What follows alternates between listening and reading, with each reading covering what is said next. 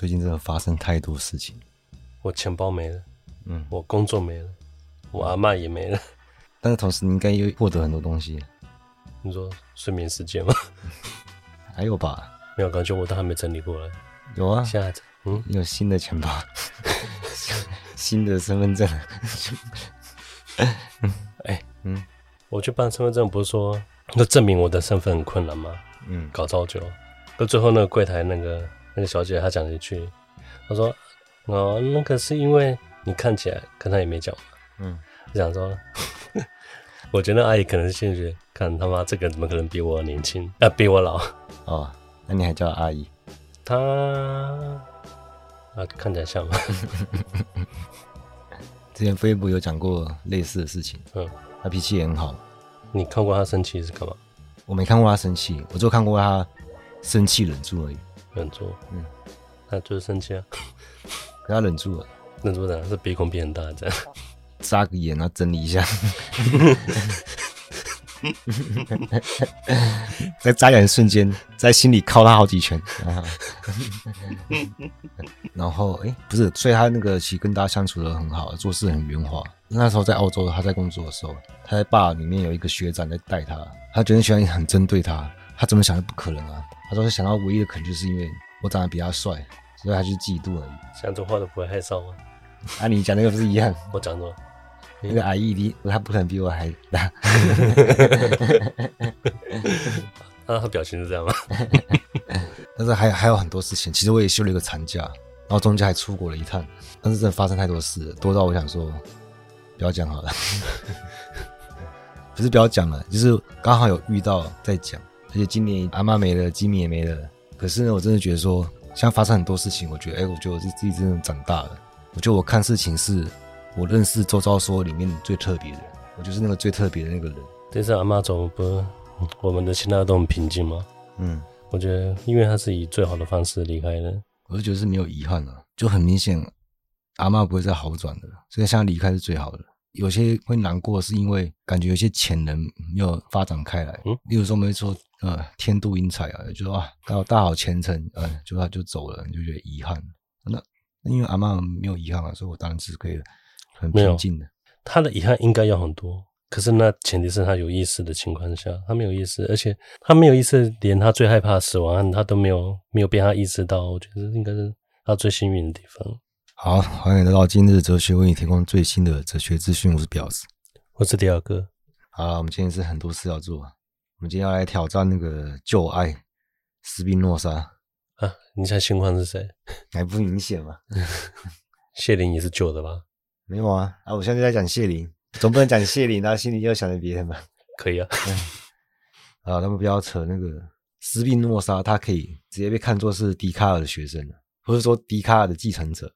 这个听起来很光彩啊！啊？很什么？听起来很光彩吗？笛卡尔的继承者，笛卡尔也是很伟大的。继承者要做的事情是怎么样？就是要修他的体系。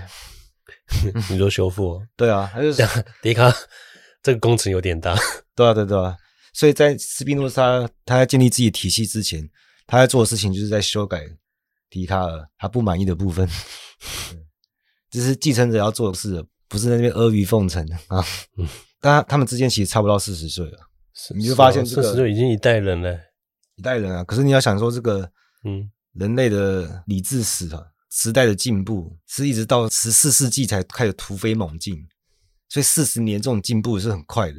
以整个理智史来看，这是很快的。你不知道前面一千五百年过多慢。然后具体来说，那个史宾诺莎他在改什么东西？他就想要帮。笛卡尔的体系，好，提供一个叫真正客观的关联。关联，嗯，因为笛卡尔没有做这件事情，笛卡尔他是请上帝来做这件事情，但他同时就会让上帝陷入到一种困境啊，就是这个上帝就会变成一个必然的、盲目的、哦僵死的存在者。可是这又不是笛卡尔想要的上帝嘛？因为这很像是笛卡尔他判了上帝无期徒刑一样，所以他他不想要这种可怜兮兮的上帝。对，连越狱都不忍的上帝，他会觉得怪怪的嘛？他也是幻想上帝是比必然存在的本质更丰富的东西。但是毕竟幻想毕竟是幻想嘛，因为他这个东西没有落到实处啊。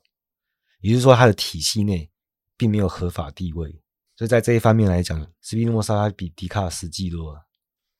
大家觉得，哎，你不要是上帝，那我要了。他就是要这个上帝是一个必然存在着的本质，这样就好了。其实除此之外，他什么都不用是。你没有听过那个如必要，勿争实体吗？就是奥卡姆剃刀，有听过？可我不知道什么故事。反正你就可以看成说，斯宾诺莎是用奥卡姆剃刀把笛卡尔的上帝剃光光。嗯，因为没有必要增加有的没的实体啊，实体就是绝对的一啊，它是独立的存在，其他的存在是分有它的存在，都是至高存在的分书啊，或者说它的影子，它的模本。奥卡姆剃刀很常被误用，它是从神学的土壤长出来的。所谓的如无必要，它指的是。人类他无法判断什么是必要，唯一有这个能力的只有实体，也就是神。所以人类顶多是悬置起来。像我们之前有讲过亚里士多德，他有第一实体啊，第二实体啊。那第一实体也可以说成是本源实体。然后在希腊语境中，实体是可以直接看成是存在者啊，因为以前也没有区分这个存在者跟存在。那我们现在讲实体，一般指的是可以让存在者存在的一个根基啊。然后比较通用的版本就是实体就是。能够独立存在的嘛？然后亚里士多德他设立很多可以这种各自独立的实体，在奥卡姆看来，他就哎，他其实也不叫奥卡姆啊，奥卡姆是地名，嗯，他就叫那个奥卡姆的威廉。反正在他看来，他觉得这这些没有必要，所以亚里士多德他大部分的范畴都被他否定掉了。亚里士多德就是他会搭建一层一层的嘛，说啊这是什么种啊，这是什么类啊，就这样子整个分类框架把东西分好。但是奥卡姆的威廉他觉得这个没有必要。它全部否定掉，因为说这些东西并没有实体性，它只发生在我们的思维中嘛，它只是工具而已，它只是方便而已。唯一可以确定的实体就只有神而已，所以它的必要事实上就是信仰的必要，所以它也会设立一些其他实体，没错。但如果你真的理解它的话，你就不会单纯把它当成一个唯名论者，因为如果是真的唯名论的话，那神也会被踢掉。所以很明显，它是实体一元论。那笛卡尔也是认为说，实体它是能够通过自己去存在，也就是说能够独立存在嘛。不过这样的实体它包含了两种：思想物跟管言物，而他们彼此是独立的存在，所以他们是完全割裂的。然后他这样做就会把精神跟身体的对立引入到哲学里，会造成一个问题。这个问题以前是不太被重视，那一直到笛卡尔把这个问题凸显出来，突然就觉得这变很棘手了。这个问题就是身心交感问题。就是要怎么解释灵魂和肉体，他们在属于各自不同的实体的情况下，没有共通性，他们是要如何同步？他们是要要怎么样发生关联？然后这个笛卡他自己是也解释不清楚的。啊，这也是他做过最糟的影响。你看到现在还有人会说什么有趣的灵魂吗？就让他不知道什么是灵魂了。他也没看过啊，他可以说的很自然。我你说很糟的结果是，现在大家都把灵魂给确立起来，可不知道那是啥笑。更奇怪就是，他这样讲好像天经地义的，就是他不需要解释什么是灵魂，嗯、然后大家都知道什么是灵魂。不过这也代表说，笛卡尔的体系它对人类精神影响有多深重嘛？他为什么重要？因为可能他是第一次出现灵魂这个概念吗？他不是第一次，也不是第一次，但是因为他有伴随一些那个主体性的转向，变得怎么讲？就你看我们的宗教跟文化，其实在各个领域都有，尤其是文化消费产品，因为我们从小到大我们看了。电影啊、漫画、文学什么的，他都已经深根蒂固的灌输给我们，什么是灵魂？白色的啊一坨在，那是幽灵 吗？不然就是比较偏蓝色，透明度五十趴这样子。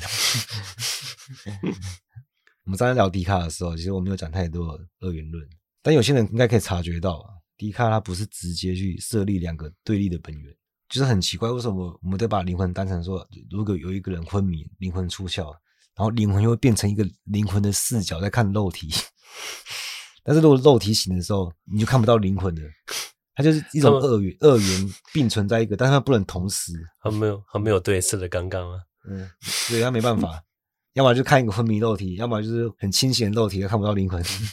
他们会那个、啊，嗯，他们灵魂会把它跟跟自我绑定，嗯。虽然他们看那些不管是影视作品干嘛，他们都会强调复制的没有灵魂。嗯，哎，因为他们无法接受，就是你是复制的，然后你跟我共享同一个灵魂。嗯，从小就想问一个问题啊：双头人的灵魂有两个吗？玩家在操控那个双头巨魔的时候，嗯，这应该会有两个玩家，没错啊，是两个玩家，那就代表两个灵魂，不是吗？哦，讲连亭哈，嗯，连天如果两个头颅是完整的头颅，那么我们就可以，我们就会觉得，哎，对，它是两个灵魂。如果另外一个头颅它发育的不完整，它是贴在你头颅上的一个有五官也会讲话，可是你并不会觉得它，你觉得它只是一个人面人面疮之类的东西而已。哎，我小时候看那个那一部叫什么《神兵玄奇》吗？还是什么？是，你有有个双头鞋还是什么？哎呀，双头不知道，我想想，还是两头啊？神兵玄奇有这角色？然后那时候看，我就想说那个因为漫画嘛，我一直还在转头，哎，找东 找东西。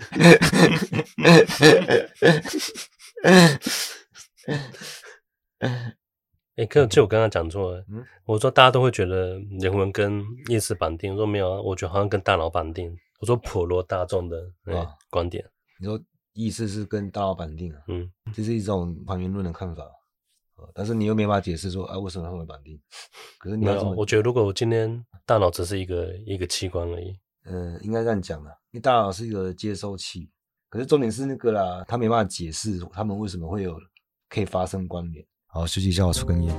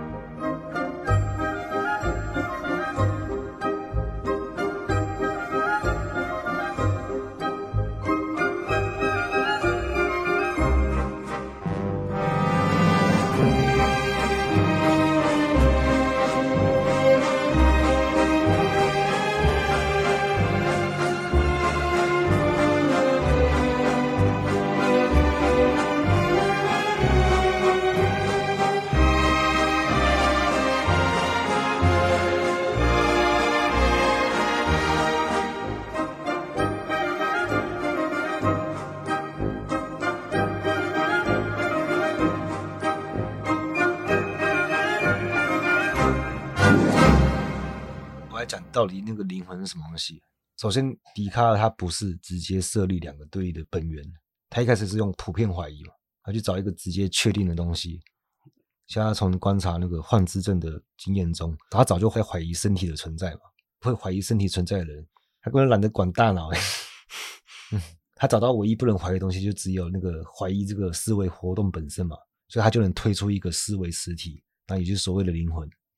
这时候我们还不能确定身体存不存在啊，但其实我们已经坐实了二元论了，因为有一元是我可以直接确定的，然后另一元是我无法直接确定的。他并没有把物质当成另一个本源，他是把它看成单纯的管延物啊。他这意思就是说，管延物的本源它也可能是精神性的，所以笛卡尔他其实是有机会可以走向彻底的唯心主义啊。因为到现在我都还是看到一些书会把笛卡尔当成主观唯心主义啊，我是看我就觉得蛮傻眼的。可能是因为那个笛卡尔他没有讲过他心问题，可我觉得更有可能就是他根本没有看过笛卡尔，不然就是误读了。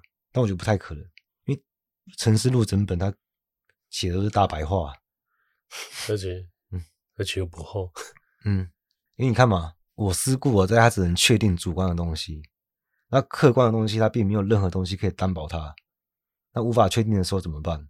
就像我们前面说的，你需要客观的联系的时候。你就临时抱神脚，还是透过对上帝的证明，因为上帝是完满的嘛。那完满的上帝他是真诚的，所以他不可能创造一个虚拟世界来骗我。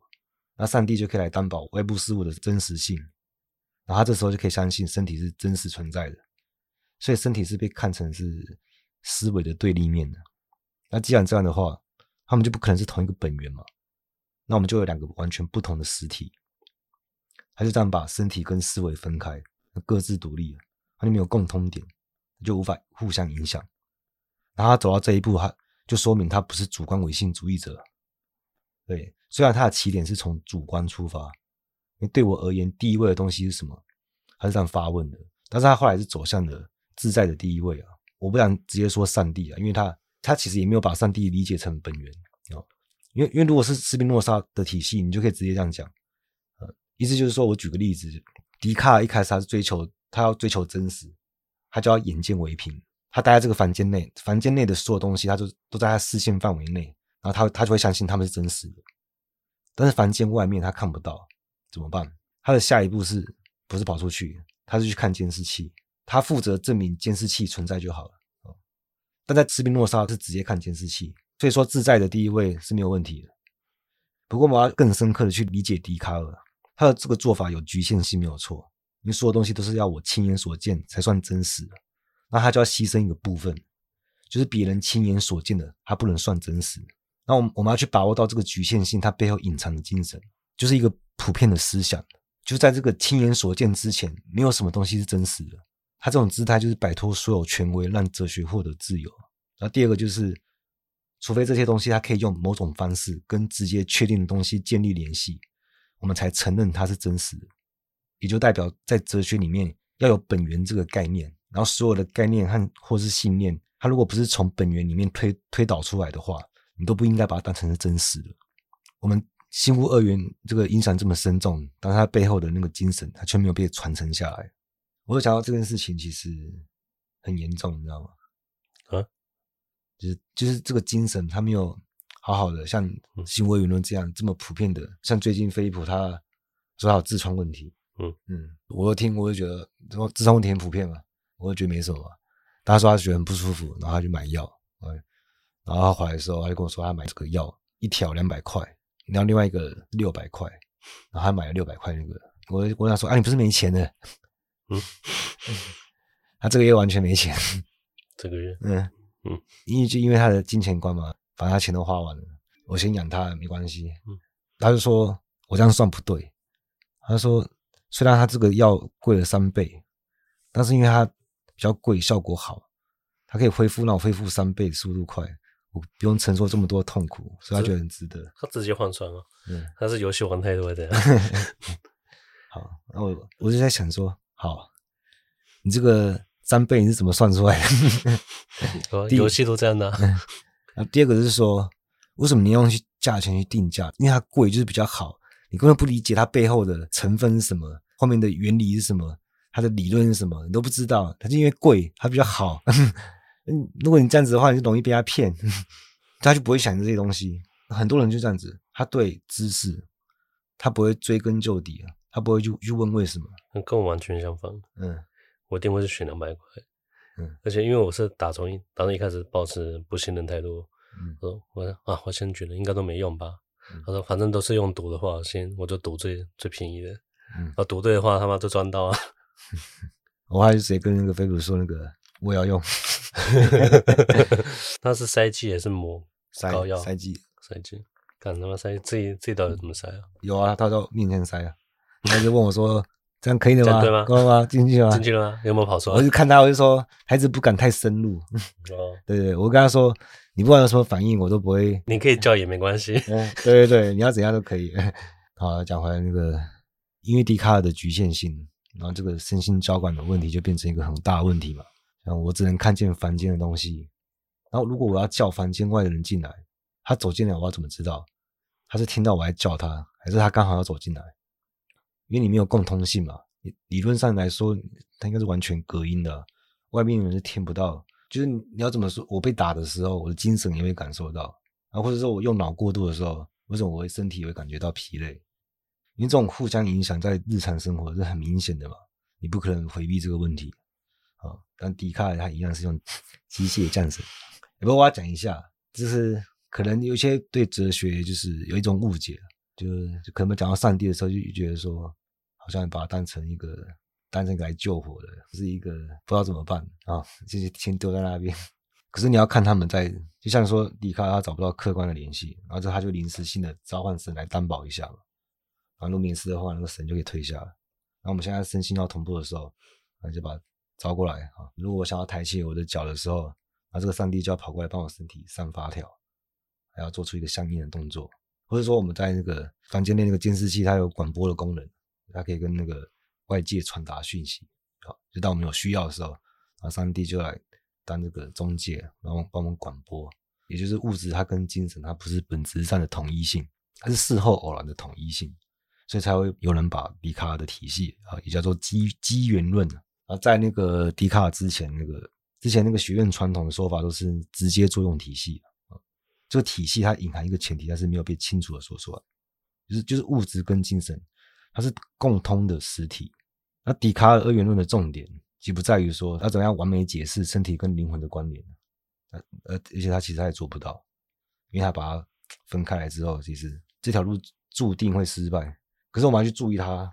它在灵魂跟身体之间，它设定了一种临时性的统一性，那我们就可以反过来想，去想象一种永恒的实体性的统一性，那也就是斯宾诺莎的一元论。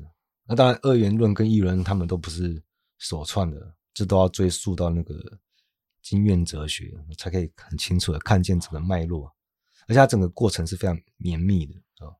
所以斯宾诺莎他会拿奥卡姆剃刀，其实也不奇怪吧？因为实体是唯一的，那。宇宙只是分数，我们可以透过宇宙去认识实体，或者其你可以说实体是在认识自己，因为实体是一元的。刚刚不是说斯宾诺莎直接看监视器嘛？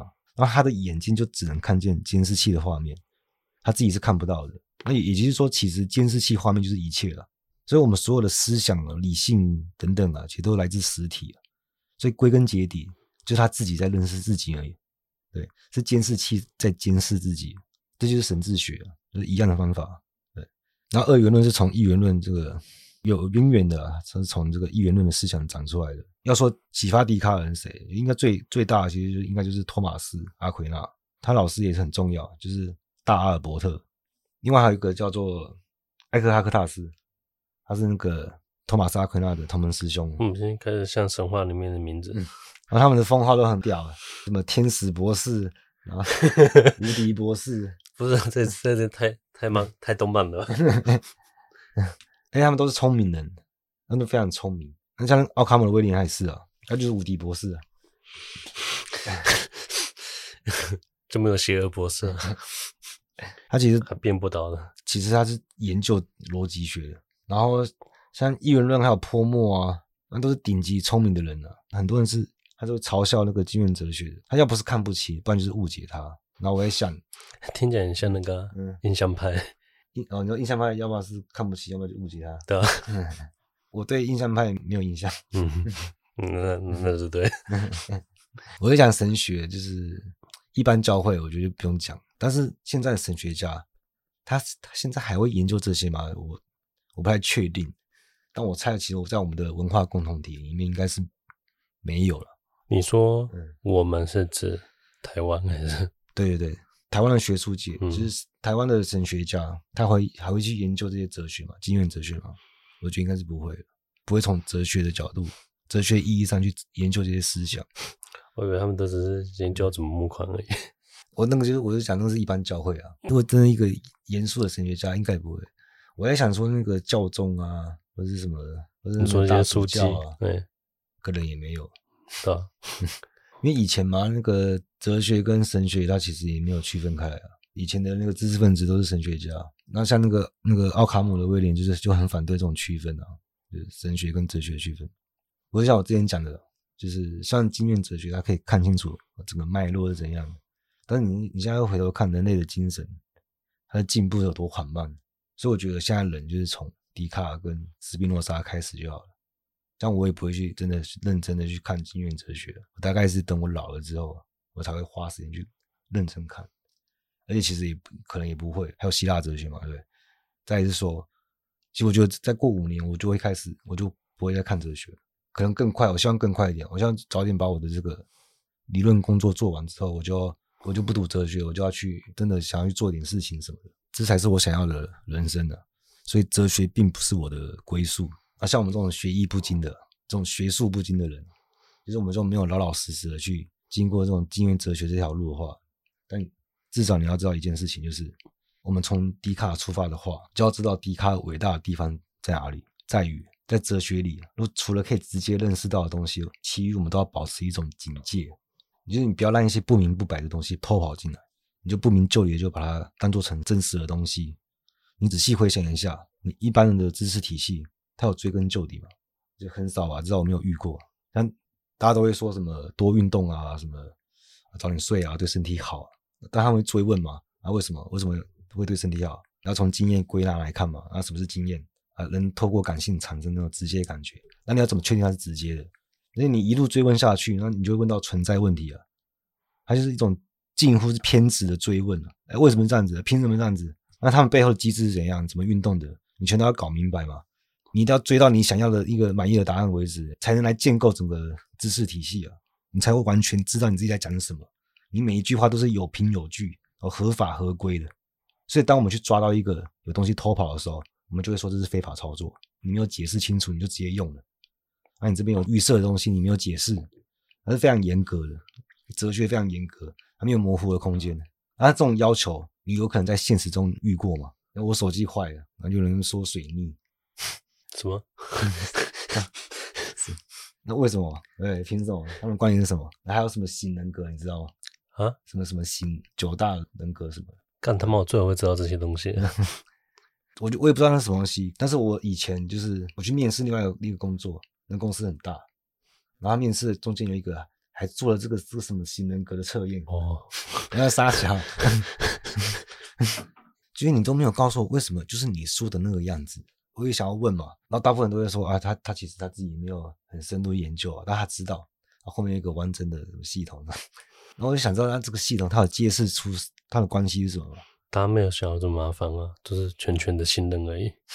嗯，你到底在信任什么？对啊，对啊，对啊。其实我发现问题就是，我都不知道它算不算问题，就是这样子啊。就是其实像很多神秘学，他也喜欢，就是这边加一点科学，那边加一点哲学啊。然后他如果他觉得还不够高级的话，还会加什么量子力学进去。不，遇之不绝，量子力学。然后有喜欢讲什么宇宙啊、频率啊、能量啊什么小的，反正他们就随便把它缝起来啊，然后也不会问去问为什么这样的。而他们反过来讲说，哎，这不是迷信啊，这是有科学支撑的。反正你这有质疑，嗯，他们这是真的啊，我体验到了。不是啊，那我要怎么相信你第一人称的体验报告啊？我看他妈现在世界上喇叭嘴这么多，你现在跟我说你体验到，那我说如果你真的想想要科学支撑的话，你也是要彻底啊。你就应该去认真去研究科学，而且更何况科学精神本来就是不讲究，它没那么讲究了，科学没那么彻底，对不对？它就差不多就可以了。它有几条公理，它就直接开始啊，它不会去追问说啊，公理为什么会怎么来的，怎样怎样。所以那些前提它都是默认的，它就默认它是真实的。那、科学都这样子的话，那更何况一般人，对？他觉得他他们不会想他使用的概念，他有去反思吗？他有符合逻辑吗？他知道自己用的是什么逻辑吗？啊，他说的每个字他都有推敲过吗？不是啊，科学上常常有种无法解释，嗯、可是啊，我实验都是这样，大家就接受这个结果，这个是可以的，有效性嘛？我们现在如果追求有效性的话，如果他可以在生活应用，那不然飞机怎么对？不然飞机还变成一个航空产业，那就直接用了、啊，还是根本不能戳破。嗯，在飞机上一戳破，一戳破的话，飞机就直接掉下来。嗯、对啊，你没有心，呃，你飞没有合理性，嗯、飞机头都飞不动。嗯，所以一般人他真他其实不明白他自己在讲什么，但其实是这个不影响生活，而且他其实还让你生活过得更好、更顺了。因为其实大部分人都活得不明不白嘛。对，然后他基本上他他讲话他也没什么体系了，老实说，因为你问他为什么，其实。理由他都是很简单啊，那归根结底其实是我爽的，我就这样觉得，我觉得这样比较舒服啊。不是了，嗯，其实你通常通常到最后，他们都会说，大家都是这么说的，不会全部人这样讲。像是他们会讲什么，其实背后都只一句话而已啊。刚一句话不可能自成体系吧？像他们可能会说啊，因为医生这样讲，或者说啊，因为上次也是这样子啊，不然就说什么呃，因为这个真的很准，这个很灵，对啊。对啊，那那那有什么体系？那不是一句话吗？我 说你不要 take 没有人真的是靠自己追问到底，然后去把它建立起一个体系，然后去跟你解释为什么是这样子。一般人的说法，而且小知识分子也是也是这样子，他他其实说的话都不堪一击啊，他们都经不起推敲，除非他是真的有做过这个工作，就建立一个体系。不然说穿了，他其实的想法就是爽啊，就这样子而已啊，还有什么技术含量？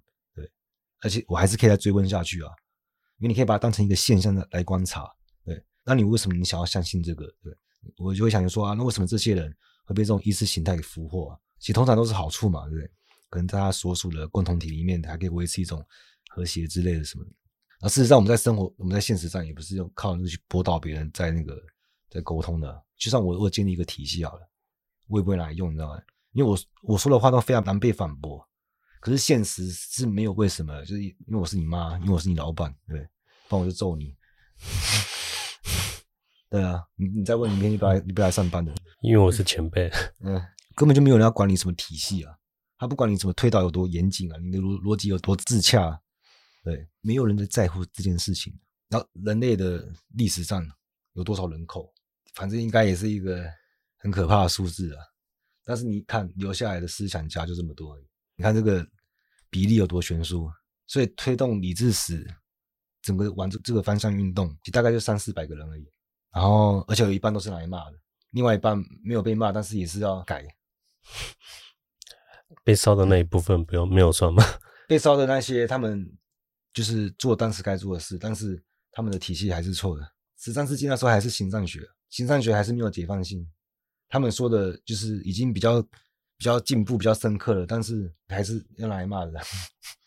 然后靠这些人前仆后继的，慢慢走向观念论嘛，就是花了两千年嘛。从那个公元前五世纪开始算的话，我们才摆脱形而上学，我们才进入观念论。不然以前其实我们在做什么事？其实我们在做的就是分类学而已。对，像你知道那个 science，science 这个前面这个 sci 代表是知道，然后大家是来自那个印欧印欧语的词根啊，它的意思是分开的意思。古人认为知道就是把不同的事物这样区分开来，啊，一直到笛卡尔，我们才在形而上学里面多一个认识论的维度，我们这样才有办法去通向康德，然后才会让那个先验框架有本体论地位。所以，我们我们从笛卡尔开始，等于直接替你省下两千年的时间，你只需要读几本书，花个几年时间，我就觉得说，一个人人的寿命可能八十岁左右，你花个几年补了两千年，怎么算都很划算嘛。应该说这是一个一个现代人的最低最低标准。嗯，你这样才能能说你是现代人，不能跟古代人其实差不多。对啊，对啊，对啊，笛卡尔就是进入现代性的一个关键角色啊。这讲到这个，嗯，你跟人相处啊，嗯，对方有没有幽默感很重要。嗯，他有幽默感的话，代表他这个人应该是很聪明，至少不笨啊。他至少会读空气，他他知道语境，他知道。嗯我觉得还有一部分就是比较善解人意啊，嗯，可能再大一点就是比较有同理心，再进阶一点，应该就是说他很会看场合，他搞不好还他还可以那个、嗯、还可以控场，嗯，呃，就是可能用可能用幽默去化解一些事情，所以这个所以幽默是一个应该可以算最重要人的一个特质。有社交这一块，没有，我刚讲的是人串脚的时候只能选一个的话，力量啊什么的。我想要点幸运的嘛，点幸运啊，这应该应该是讲了一个很难笑笑话，还好没人听到。我要我想讲是那个，就是做这件事情，建立一个体系，它只要一种精神，就是彻底求知的精神就好了。可是为什么重要啊？因为它同时又代表你不能依赖任何人嘛。权威啊，体系啊，经验啊什么的，所以在这个意义上，才叫做做自己的主人嘛。不然我听别人叫我说要做自己的主人，这个还算我自己做主了吗？所以建立一个体系它非常困难，然后做得到的人也是极少数。但是有个好消息是，已经做完了，所以我们可以直接去看别人做的，去走别人走过的体系啊。最最后黑格也做完了嘛，那之后就没有人要再做体系，所以我们就可以省下力气，然后我们把精力花在这个一步一步去走别人走过的路，而且我们是由谢林来带路的。就是老马识途不走弯路啊，而且他他也跟你讲说这条路他错在哪，都讲得很清楚。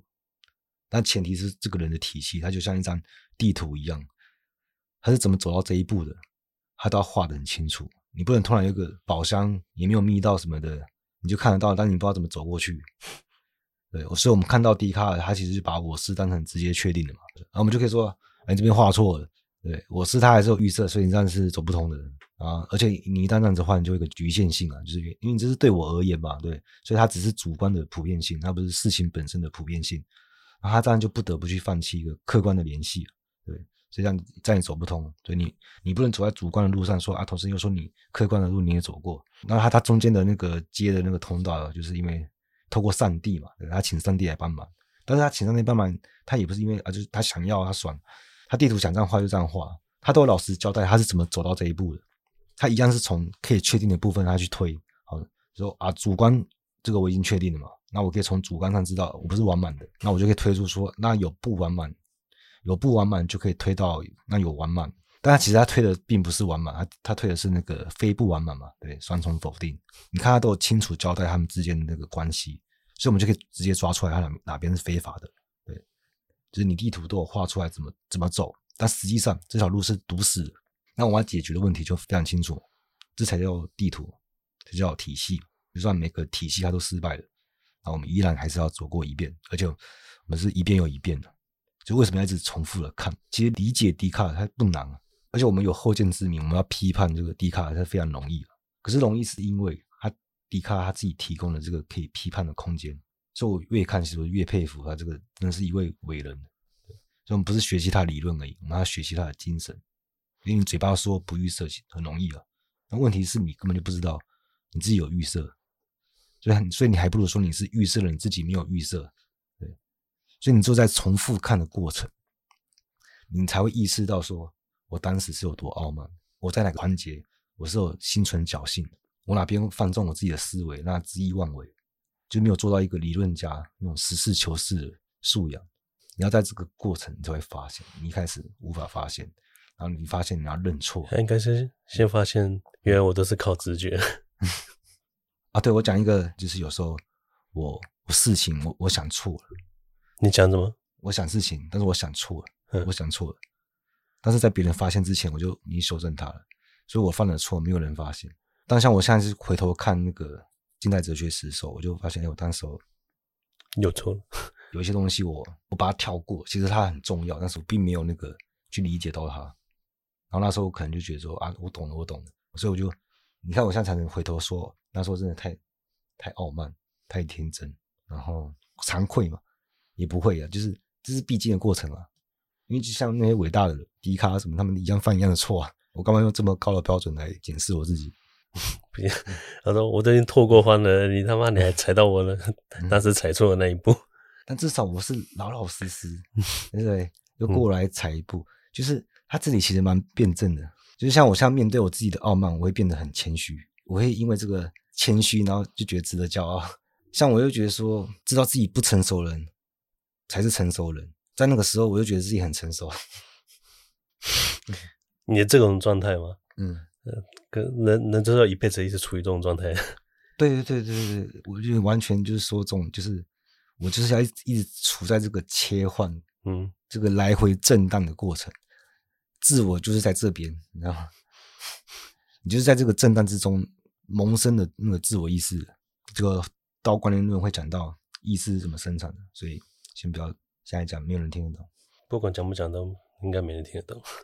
没关系啊，反正这个东西我讲了，反正东西就放在这边嘛。之后有时间你静下来要看近代哲学史的时候，你就当导读。我想只担心会不会误人子弟而已。我觉得就算我错，但是我的我的方向都是对的，所以我顶多可能就是有些环节什么的，我又不是在训练我的记忆，那讲错一定会有会有，但是整个误读偏掉不会了，所以我现在不会担心这个。好，总之我要讲就是这个精神是我们要传承下来的，要继承的。像以前说读书人的时候，我们都会说什么书卷味啊，书卷气啊，啊书卷气啊，一样意思吧？可是我嗯。现实上没看过有书卷气的人，对啊对啊，不是说什么人格魅力，或者他谈吐啊、文化还是素养，还是什么如沐春风的那种风采，我现在在高学历的人身上看不到了。嗯，因为因为他没有这种精神嘛，其实他是这也是一种劳动，我不想说苦工，但是这的确真的是很难的。那具体来说，就是你要一个可以面对一个赤裸裸的社会。你要踏踏实实的把每一个层面、呃每一个环节，你都把它摸清楚。他那个权力关系在生产的环节，啊，你去你要去识破意识形态的把戏。例如说什么，很多意识形态，他动不动就会把一些事情包装成本能。他就讲什么啊，人性就如此啊，这这些意识形态都是反动的。如果是真的是这样子的话，那人类不不可能会进步啊，因为所有东西都安排好了，没有这种事，好不好？好像天然就有什么一个秩序可以分配好你的位置。它这这就会形成那个等级制的锁链了，然后是这些东西在深重压迫的人类。你会常你会常常在那个底层人身上听听到，嗯啊，我也没办法了，我就没读书，他们就讲这种话。嗯、对对啊，因为这种这种等级制，像读书嘛，读书它是什么？它就是一个学历鄙视链，然后这个学历鄙视链，它就可以给那个底层人带来一个安定。这也是他们一个很好的借口啊！就我因为我没读书，所以。我不需要，可是因为他底层人不会造成威胁，嗯，所以他就变成一种统治工具。然后上层的人他过得比他好，他不会抱怨，他会想说啊，因为我没读书，应该，所以他就心甘情愿，呃，为人做奴这样子。所以它是一个有一种维稳的功能。所以在资产阶级是乐见这种意识形态在这个社会，所以他们根本不可能去那个嘛，去跟你揭示这个意识形态把戏，颠覆这个，对吧、啊？因为他有好处啊，对，一定要有要有这种人。就是跟无产阶级站在一起的，就是那种不喜欢钱、不喜欢玩那种资产阶级那种游戏的人，才会跟你讲实话是什么。